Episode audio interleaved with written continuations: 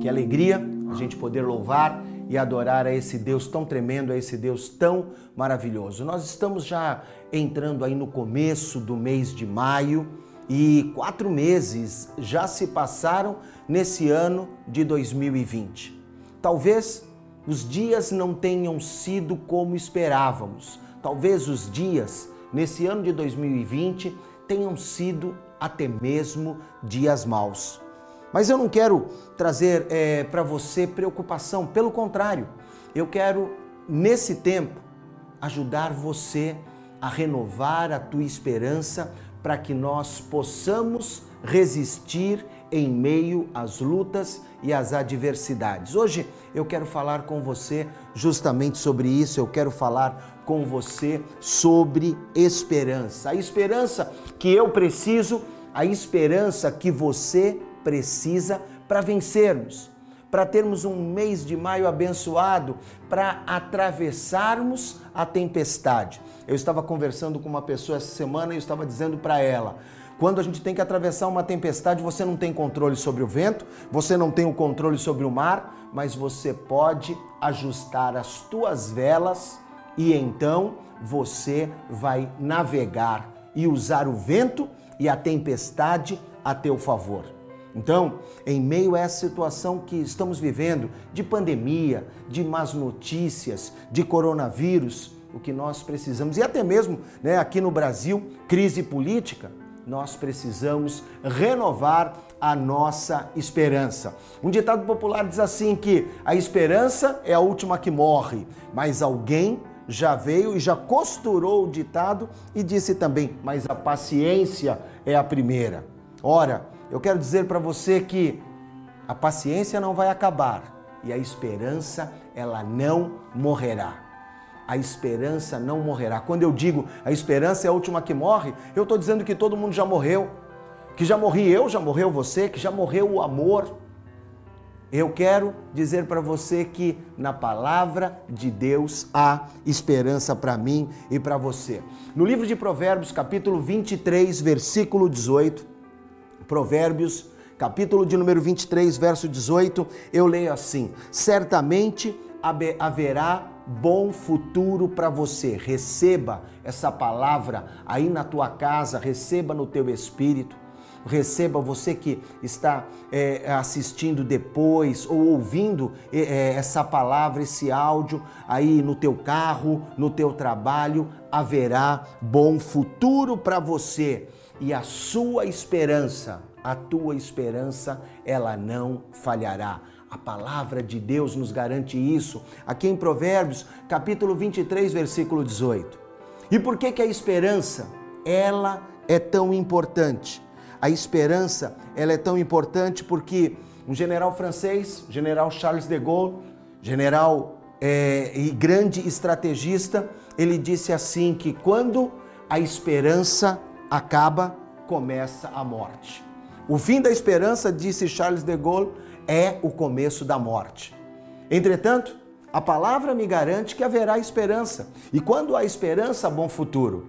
Pastor americano Erwin McManus, pastor da igreja Mosaic, ele disse o seguinte, que a sabedoria ela traz esperança. Então, o que é que eu e você precisamos? Nós precisamos de buscar sabedoria. Onde é que eu vou buscar sabedoria? Nos jornais? Não tem jeito.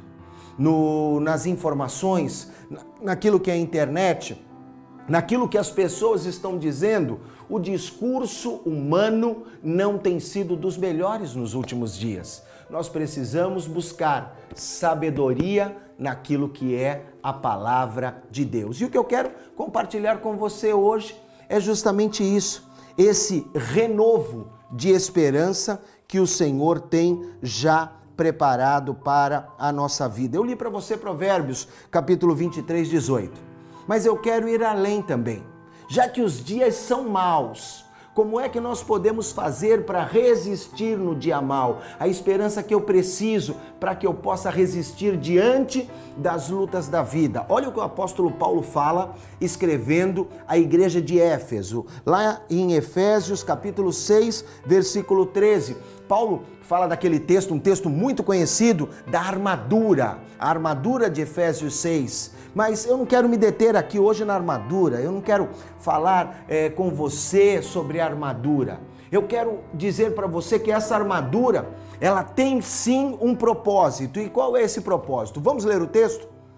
É, Efésios capítulo 6, versículo de número 13, Paulo dá uma recomendação. Paulo diz assim: Por isso, vistam toda a armadura de Deus. Vistam toda a armadura de Deus, o capacete, a couraça, as sandálias, a espada, o escudo. Qual a finalidade? Para que possam resistir no dia mal. Veja, Paulo não está dizendo aqui que Deus vai te pinçar do dia mal. Paulo não está dizendo aqui que Deus vai impedir que o dia mal chegue. A nossa tendência natural é justamente essa: é pedir para Deus, ai Senhor, me livra do dia mal. Me livra do dia mal. Ah, mas nós oramos, nós oramos no Pai Nosso e pedimos, livra-nos do mal. Como é que Deus vai te livrar do mal? Dando para você resistência. Deus não nos tira da fornalha, mas nos livra naquilo que é a fornalha. Vistamos a armadura, nos revistamos de toda a armadura para que possamos resistir no dia mal e assim permanecer inabaláveis depois de quê? De terem feito tudo. Ora, não adianta a gente ficar terceirizando para Deus. Não adianta nós ficarmos procurando um culpado, não adianta nós colocarmos a culpa em A, B ou C. Paulo diz que nós só vamos resistir ao dia mal e vamos permanecer inabaláveis se nos revestirmos de toda a armadura e tivermos feito tudo. E tivermos feito tudo. O meu trabalho, o teu trabalho é justamente resistirmos. Ai, bispo, mas está difícil, eu não estou conseguindo. Por isso que Deus vai trazer para nós esse renovo de esperança, para que no dia mal e o dia mal, ele virá. O dia mal está às portas. Talvez você está aí me assistindo, você está aí acompanhando essa palavra comigo e você está dizendo para você mesmo: "Eu estou vivendo o dia mal". Essa palavra, ela é para mim e para você. Nós precisamos de esperança para resistir. E resistir a quê? Em primeiro lugar, para resistirmos às tentações do mal. Por quê? Porque o problema ele não vem desembrulhado. O problema ele começa naquilo que eu sou tentado. O que que o apóstolo Paulo fala? Vamos lá. Eu quero ler para você aqui o texto de Romanos capítulo 7, versículo 19. Paulo diz assim: "O bem que eu quero fazer eu não faço, mas o mal que eu não quero fazer é isso que eu acabo fazendo". Olha aqui o que eu chamo do dilema paulino. Olha aqui o que eu chamo daquilo que é a luta da carne contra o espírito, da questão da tentação, da dificuldade. Nós somos tentados no dia mal. E somos tentados a quê? Tentados a desistir, tentados a procurar um caminho alternativo, tentados a procurarmos um atalho, tentados a buscarmos prazer, naquilo que não nos seria lícito, naquilo que não nos seria honesto, tentados a resolver as coisas da nossa maneira, sim, somos tentados. Somos tentados. E o que, que Paulo diz? Que é uma luta. Paulo escreveu isso há quase dois mil anos atrás e ele dizia: Eu quero fazer o bem, mas eu não consigo, e o mal que eu não quero é isso que eu acabo fazendo. Como renovar a minha esperança para resistir no dia mal? Saiba de uma coisa: não, Deus não te deu uma provação maior do que você não possa suportar. Amém? Primeira carta de Paulo aos Coríntios, capítulo 10, versículo de número 13. Deus não deu provação maior que não fosse comum aos homens. E Deus é fiel, ele não permitirá que nem eu nem você sejamos tentados além daquilo que podemos suportar. Mas quando formos tentados, ele nos providenciará. Paulo escreve assim: Ele lhes providenciará. Ele coloca dizendo aos romanos, mas eu quero me incluir nesse texto. Quando eu e você formos tentados, Deus vai providenciar para nós o escape. Amém? Aleluia! Ele vai providenciar o escape para que nós possamos suportar. Receba um renovo de esperança na tua vida para ter essa certeza. A provação que você está passando não é maior do que você pode suportar. A luta que nós estamos enfrentando não é maior do que nós possamos suportar. E Deus não nos abandonou, Deus não nos deixou sozinhos. Deus já preparou o escape para nós. Essa semana é a semana do escape. Esse domingo é o domingo do escape. Esse mês de maio é o mês do escape, porque a palavra de Deus nos garante: tenha a tua esperança renovada e tenha vitória sobre toda e qualquer tentação. A segunda coisa que nós precisamos renovar a nossa esperança para vencer é o desânimo. Ah, quem de nós já não sucumbiu à questão do desânimo? Ah, mas eu preciso fazer mas eu estou desanimado.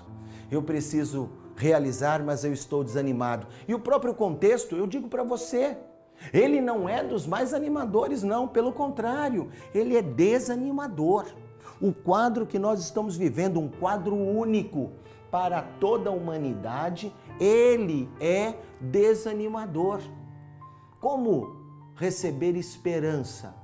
Renovar a minha esperança para resistir ao desânimo, o desânimo que vem diante do problema, o desânimo que vem diante da adversidade. Vamos falar de novo com o apóstolo Paulo. Ora, queridos, as maiores cartas de Paulo foram escritas não dentro de um spa, não é, é, em um resort na costa do Mediterrâneo. As maiores cartas de Paulo foram escritas dentro de uma prisão e ele sabia de uma coisa: eu estou sendo entregue à morte. É animador isso? Não, pelo contrário, é desanimador.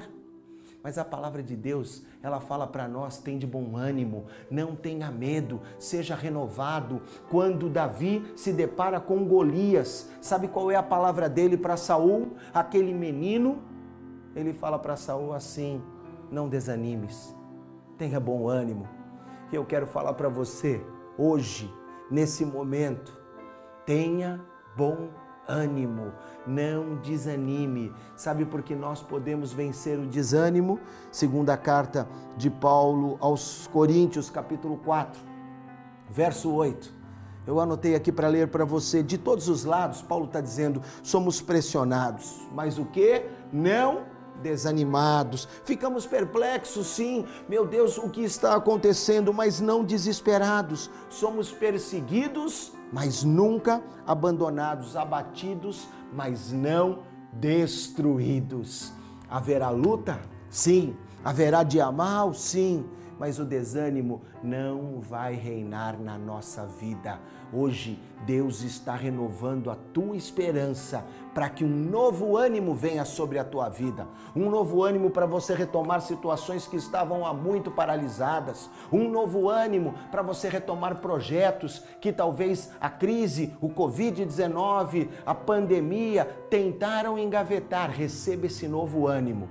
Sou é, afligido? Sou, mas não desanimado. Sou tentado? Sou, mas sou vitorioso. Sou pressionado? Até posso ser, mas jamais desamparado. Deus tem um novo ânimo para a tua vida, em nome de Jesus. Receba, receba esperança para vencer a tentação, para vencer o desânimo, mas receba esperança para vencer o desespero que vem diante das dores. E vem a dor, e junto com a dor vem o desespero.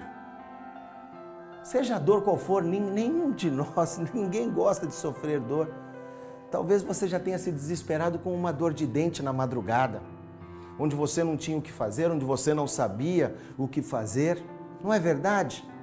A dor vem e rebocado com ela, reboque da dor, vem o desespero, o que fazer, como resolver, seja a dor física, seja a dor emocional, seja até mesmo a dor espiritual. Sim, porque muitas pessoas sofrem de dores espirituais. Elas acham que Deus as abandonou, que Deus as deixou, que Deus não está com ela. Como? Isso dói. Como o abandono dói, não é verdade, querido, querida? Como vencer então, receber essa esperança para vencer o desespero diante das dores? Deixa eu falar com você sobre no Antigo Testamento um homem chamado Jabes ou Jabes. Lá no livro das Crônicas, primeiro livro das Crônicas, capítulo 4, versículo 10. Jabes tem esse nome por quê? Porque ele foi gerado em meio a dores. É como se Jabes se chamasse o Antônio das Dores. Você veja que nome é, animador né? Como é seu nome, querida? Maria. Ai, Maria, que nome bonito, é Maria das Dores. Olha como traz um peso, como traz uma situação, são, sabe, é, são coisas assim. E o nome de Jabes era esse, era gerado em dores. Era como se nos dias de hoje colocasse o nome de José. José do que, querido? José das dores. Só que Jabes resolveu tomar um posicionamento diante daquilo que era um rótulo que estava sobre a vida dele, diante daquilo que era uma marca que haviam colocado na vida de Jabes. O que ele resolveu? Ele falou: Eu vou orar a Deus. E lá em 1 Crônicas 4:10, Jabes, ele ora ao Senhor, ao Deus de Israel e pede: "Ah, Senhor, me abençoa, aumenta as minhas terras, que a tua mão esteja comigo, guardando-me de males e livrando-me de dores." A oração de Jabes não foi uma oração, Jabes é, não foi para o monte, Jabes não foi para uma vigília, Jabes fez uma oração de segundos. E quando a gente olha, não estou dizendo aqui que a gente não devorar, não é isso não mas a nossa intimidade com Deus, nós precisamos ter uma conexão tal, uma banda larga tal, um, um, uma conexão fixa com Deus que seja poderosa. O rei chega e pergunta para Neemias: Neemias, o que você precisa? E Neemias ora ao Senhor e responde ao rei. Você acha que Neemias se ajoelhou, que Neemias se prostrou, que Neemias começou, Pai querido, Pai amado, Pai querido, Pai amado? Uma conexão direta com Deus renova a minha esperança e é essa conexão que nós precisamos ter, é a conexão de Jabes. A conexão de Jabes, que numa oração resolveu a sua vida. Abençoa-me e aumenta as minhas terras. Jabes, você vai ter mais trabalho, você vai ter mais problema, vai ter mais dificuldade, mas Jabes queria trabalhar.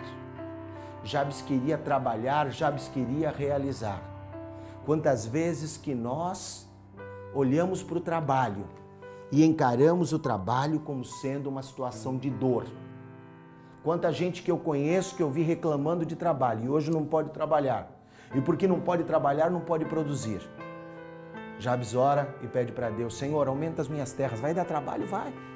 Vai dar trabalho, vai, mas eu quero produzir. Eu quero produzir, Senhor. Mas que a tua mão esteja comigo. Porque se o Senhor não estiver conosco, não adianta não tem para onde nós irmos. Que a tua mão esteja comigo, ó Deus. Que o Senhor me guarde dos males e por fim é que ele fala, e me livre das dores. Quebra, meu Deus, esse mal que está sobre a minha vida, esse rótulo que colocaram. Primeiro, ele pede para trabalhar, depois ele justamente pede a companhia do Senhor e depois é que ele vai falar do rótulo. Às vezes a gente fica tão preocupado com o rótulo que nos colocaram com aquilo que estão dizendo, com aquilo que estão falando. Querido, querida, deixa Deus cuidar disso. Receba um renovo da tua esperança. Vamos aprender. Vamos aprender com Jabes. Vamos aprender com Jabes a orar, a sermos renovados em esperança e vencermos o desespero em meio a toda e qualquer dor. Eu quero profetizar sobre a tua vida um renovo de esperança onde o Senhor vai acalmar essa dor que está no teu coração. Não haverá mais desespero. Por quê? O que é o desespero? O desespero é o contrário da esperança. O desespero é o contrário da esperança. A dor, ela talvez ainda continue, mas você vai ter a certeza: Deus está no controle, Deus está guardando a minha vida. Em penúltimo lugar, em quarto e penúltimo lugar, a gente precisa de esperança para vencer o ceticismo. O que, que é o ceticismo? O ceticismo nada mais é do que a incredulidade. O cético é aquele que duvida, é aquele que tem dificuldade para crer. Nosso problema hoje, querido, querida, eu vou dizer para você, ele não é simplesmente um vírus, não é simplesmente uma pandemia. O nosso problema não é apenas um problema da nossa economia. O nosso problema é uma crise de fé. É uma crise de fé por quê? Porque nós, eu não vou dizer para você que nós vamos descartar o que são os cuidados ou o que é a preocupação. Não, isso tudo tem que ter, tem que usar máscara, tem, não pode sair, não pode sair, é para lavar a mão, vamos lavar a mão, vamos higienizar com álcool gel, vamos fazer isso tudo, vamos. Mas a nossa maior crise é o ceticismo é a incredulidade, é quando nós olhamos o panorama e ficamos assustados, é quando nós olhamos o panorama e pensamos assim: será que Deus deixou de ser Deus? Onde é que está Deus que não faz nada? Eu quero dizer para você uma coisa: eu não preciso saber o que Deus está fazendo, a esperança me faz saber quem Deus é. E não importa se Ele está fazendo ou não está fazendo, eu sei quem Deus é. Só que o ceticismo mata isso. Deixa eu falar para você uma coisa. Aqui na palavra. Imagina um homem com quase 100 anos e as pessoas olham para ele e perguntam para ele: O que, que você está esperando? Ele fala: Eu estou esperando o dia que a minha mulher vai ter um filho. Você não acha que você está velho demais, que a tua mulher está velha demais, que inclusive biologicamente a tua mulher não pode mais ter filho, porque já cessou já a ovulação dela? Esse homem, você sabe quem era? Era Abraão, essa mulher é Sara. E Abraão e Sara, já beirando ali os 100 anos, Sara com quase 90 anos, e esperando o que, Abraão? Esperando o que, Sara? Esperando um filho. Se Abraão tivesse deixado levar pelo ceticismo, pela incredulidade, Abraão teria matado a sua promessa. Romanos 4,18 Paulo escrevendo sobre Abraão, esse herói da fé, ele diz assim: Abraão, contra toda esperança, em esperança creu. Abraão, contra tudo e contra todos, creu em esperança e assim se tornou pai de multidões de muitas nações. Por quê? Porque havia uma promessa sobre a vida de Abraão: assim será a tua descendência, a tua descendência será numerosa, grandiosa, como a areia do mar, como as estrelas dos céus. Que coisa tremenda! Que coisa tremenda! Deus dá um sonho para José. O tempo vai passando, nada acontece, pelo contrário toma um couro dos irmãos, é vendido para uma caravana de ismaelitas, levado nu, pelado, pelado, para o Egito. Chega no Egito, começa a se ajustar na casa de Potifar, a mulher dá em cima dele. E ele, porque quer andar direito, é injustiçado, lançado na prisão, na prisão ele é esquecido. Olha, querido, querida, era para José ter desistido de crer, mas José continuou crendo. Deus tinha dado um sonho para José. Deus tinha dado um sonho para José e aí ele tem problema com o quê? Com o sonho, porque ele conta o sonho, os irmãos já dão logo um coro nele.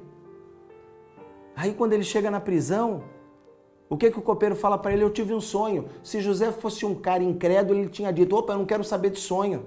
E quando ele vai diante de Faraó, o que, que Faraó fala? Eu tive um sonho. E se ele fosse incrédulo, ele ia dizer: Não, por favor, para trás de mim, porque sonhos só me deram problemas. Nós precisamos crer. Crer contra a esperança, crer contra a situação, crer contra a pandemia. É isso que nós precisamos crer. Haverá bom futuro e a minha esperança, a tua esperança não será frustrada. Aleluia, amém. Nós precisamos aprender como Abraão. Creia contra tudo aquilo que você está vivendo. Aprender com Ezequiel. Ezequiel, acaso esses ossos podem reviver? Lá em Ezequiel 37, Senhor, tu sabes. E Deus fala para ele, então começa a profetizar. Sabe o que, que Ezequiel faz? Ezequiel começa a profetizar naquele vale de ossos secos. E daqui a pouco um barulho de osso contra osso. E aqueles ossos secos se transformam num grande e poderoso exército. Crer contra a esperança. A despeito de tudo, crer, sem duvidar, porque quem duvidar O que diz Tiago é como a onda do vento. Ora crê, ora não crê mais, ora acha que é, ora acha que não é mais. Quantas vezes que a gente age dessa maneira? Lancemos fora do nosso coração a incredulidade. Tire a incredulidade para receber esperança. Por quê? O que o teu olho não viu, o que o teu ouvido não ouviu, o que jamais chegou ao nosso coração, é o que Deus tem preparado para quem o ama. Aleluia! Nós não vivemos os melhores dias da nossa vida ainda. Haverá bom futuro. E em último lugar, para encerrarmos essa palavra, nós precisamos de esperança para vencermos os ressentimentos do nosso coração. Mais do que um vírus, a mágoa mata. Mais do que um vírus, o sentimento de injustiça ele mata. Jó, ele diz assim que o ressentimento mata o insensato. E no mesmo livro de Jó, no mesmo livro do profeta Jó, agora no capítulo 36, eu anotei aqui para compartilhar com você, Jó 36, verso 13, diz assim: O que tem coração ímpio guarda o ressentimento, mesmo quando ele os agrilhoa. Olha que coisa séria. O ressentimento está ali aferroando o cara, agrilhoando, agrilhoando o cidadão. E Jó diz o quê? Que ele não clama por socorro. Está sofrendo. Está na mágoa. Está precisando perdoar. Está precisando tomar um posicionamento e não faz continua vivendo sofrimento, isso mata. Isso mata. E mata mais do que vírus. Estamos preocupados com vírus e lavarmos as mãos. Sabe que a gente precisa lavar o coração. Precisamos lavar o coração, sim. E tirar o ressentimento. Quem é que você precisa perdoar e não procurou? Por que, que Deus está te dando tanto tempo em casa? talvez para você renovar a tua aliança com a tua esposa, com os teus filhos. Talvez tenha uma pessoa que você precisa ligar. Ressentimento mata. Ressentimento mata. Mata mais do que coronavírus. O que, que você está esperando? Deus tem para você hoje um renovo de esperança. Um renovo de esperança para você vencer essa mágoa, esse rancor, esse ressentimento, essa malignidade. Tá te agrilhoando e você não clamou por socorro ainda, mas o Espírito Santo de Deus te alcançou, o Senhor te encontrou para dizer para você para que continuar sofrendo? Para que continuar morrendo? Gente que morre todo dia porque falta perdão. Gente que morre todo dia morre do coração porque o coração está carregado de mágoa, o coração está carregado de rancor, está pesado. Eu tenho experimentado nesse tempo de isolamento social eu estava até comentando e dizendo, eu vou começar a andar de máscara dentro de casa. E um amigo perguntou para mim, ô, mas você vai andar de máscara dentro de casa porque está contaminada a casa? Eu falei, não, para ver se eu como menos. Porque agora tudo é fácil, né? O copo está sempre aqui, a geladeira, ela está sempre lá, sabe? Então tudo é fácil. E a gente vai comendo, vai comendo, vai comendo. E realmente, nesses quase 50 dias aí, é, eu acabei ganhando um peso. Esse peso é ruim? Claro que esse peso é ruim. Esse peso aumenta a circunferência, esse peso faz com que aquela roupa que é, você usava já não dá para usar mais, começa a não servir. E esse peso pode até matar, mas o peso do coração ele mata muito mais. O peso do coração mata mais do que o peso da balança, mata mais do que o peso do nosso corpo. É o peso do ressentimento, é o peso da mágoa, vai nos agrilhoando por dentro, acorrentando, como Jó fala aqui, e vai matando. Mas mata quem? Jó 5, versículo 2. O ressentimento só mata quem é insensato. Receba hoje sabedoria de Deus. Lembra que Erwin McManus, pastor Erwin falou? Eu falei logo no começo, citando logo no começo, a sabedoria ela traz o que? Esperança. O ressentimento mata o insensato, mas a sabedoria ela traz esperança. E hoje eu quero profetizar sabedoria sobre a tua vida. Eu quero, já caminhando aqui para o final, deixar para você um texto de Romanos, capítulo 15, versículo 13. Romanos 15, verso 13. Paulo já terminando ali a carta aos Romanos, ele diz assim: que o Deus da esperança te encha de toda alegria e paz. Que o Deus da esperança te encha de toda alegria e paz para que você possa confiar nele, para que você transborde de esperança pelo poder do Espírito Santo. Receba aí onde você está. Receba na tua casa. Receba essa porção nova de esperança. O Deus da esperança, ele pode te dar esperança. Sabe por que eu digo que Deus pode? O poder de Deus é ilimitado, então você diria, ah, então Deus tudo pode? Não. Quando você diz eu não quero, você limita o poder de Deus. A única coisa que limita o poder de Deus é o nosso coração. Apocalipse 3, versículo 20, ele fala: Eis que estou à porta e bato. Se alguém abrir, entrarei, cearei com ele e ele comigo. Abra a porta hoje do teu coração. Abra a porta do teu coração e entregue tua vida para Jesus. Deixa o Deus da esperança entrar na tua vida. Deixa o Deus da esperança te ajudar a vencer esses dias que têm sido tão difíceis e tão maus. Até quando você vai insistir em tentar resolver as coisas da tua maneira? O momento é agora, por quê? Salomão ele fala em Eclesiastes, enquanto a vida a esperança. Então agora é o momento de você fazer uma aliança com o Senhor, de entregar a vida para Jesus. Agora é o momento de você que está afastado do caminho do Senhor se reconciliar com o Senhor. O que você está esperando? O que você está esperando? Vai continuar sofrendo? Vai continuar enfrentando as lutas sozinho? Volta para a presença do Senhor.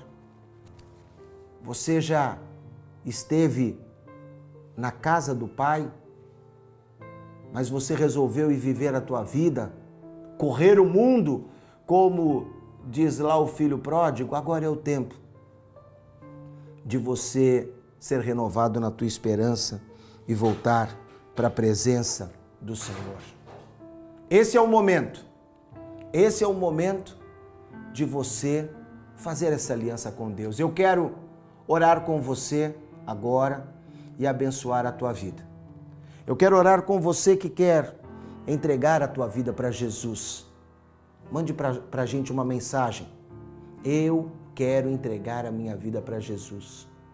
Mande aqui no chat, tanto no YouTube, quanto no Facebook, quanto aqui no Instagram, nas nossas redes sociais, Casa do Pai Igreja. Manda para a gente uma mensagem. Manda para a gente uma mensagem dizendo: Eu quero entregar a minha vida para Jesus. Eu preciso voltar hoje para o caminho do Senhor. Eu preciso desse renovo de esperança. Nós queremos te ajudar. Nós queremos te ajudar, porque um dia eu também não conhecia a esse Deus e depois que o conheci, me afastei do caminho dele.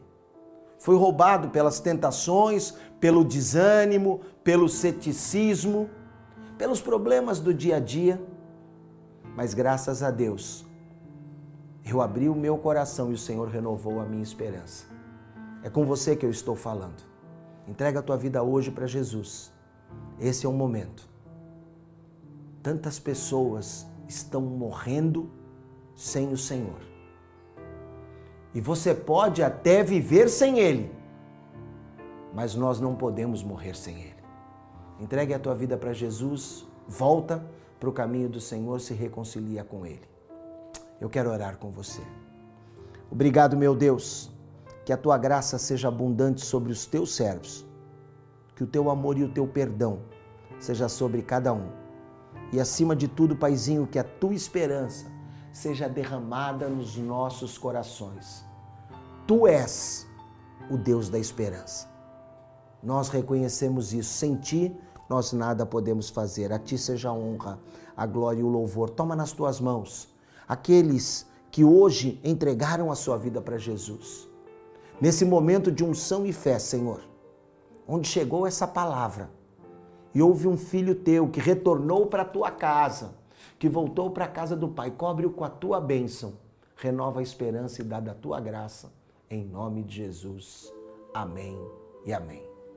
Louvado seja o nome do Senhor nosso Deus. Que bom que você nos acompanhou até nesse momento aqui na nossa casa, a casa do Pai, na celebração online. Você é a razão disso tudo existir. Nós estamos aqui porque amamos você e queremos que você faça parte da nossa família. Em breve, retomaremos aí as nossas reuniões presenciais, mas enquanto isso não acontece, acompanhe-nos. Acompanhe-nos nas redes sociais, no YouTube, Casa do Pai Igreja Cristã. Já deixa aí o teu like, o teu gostei, isso ajuda muito a gente no canal. Se inscreva no nosso canal, ative o sininho das notificações. No Facebook, você pode me seguir no meu pessoal, Laerte Lafayette, mas eu prefiro que você vá lá e curta a fanpage da Casa do Pai, Casa do Pai Igreja Cristã. No Instagram, arroba Casa do Pai Igreja. Curta, siga, participe conosco e seja tremendamente abençoado. Todos os dias, de domingo a domingo, às sete da manhã, eu faço uma live no Instagram, eu, eu chamo de o Devocional da Casa. E eu trago ali pequenas gotas, pequenas porções da palavra de Deus para que a gente possa viver um dia abençoado. Amanhã, amanhã, tem, às sete da manhã, ok? E durante esse tempo de isolamento, de confinamento, às terças-feiras, a gente tem com Zezé e Bia, nossa família do louvor, a nossa noite de louvor e adoração, a nossa live sempre às 8 horas. Pela, pela, por todas as redes sociais, Instagram, YouTube. Daqui a pouco a gente vai fazer no Twitch também, sabe? Eu nem sabia que tinha Twitch.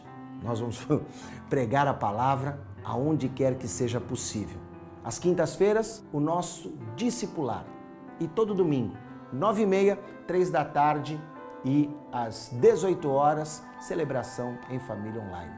O Deus que renovou a tua esperança, que Ele te leve em paz e te dê um tempo de vitória. Deus te abençoe, valeu demais, eu te amo em Cristo Jesus. Tchau, tchau.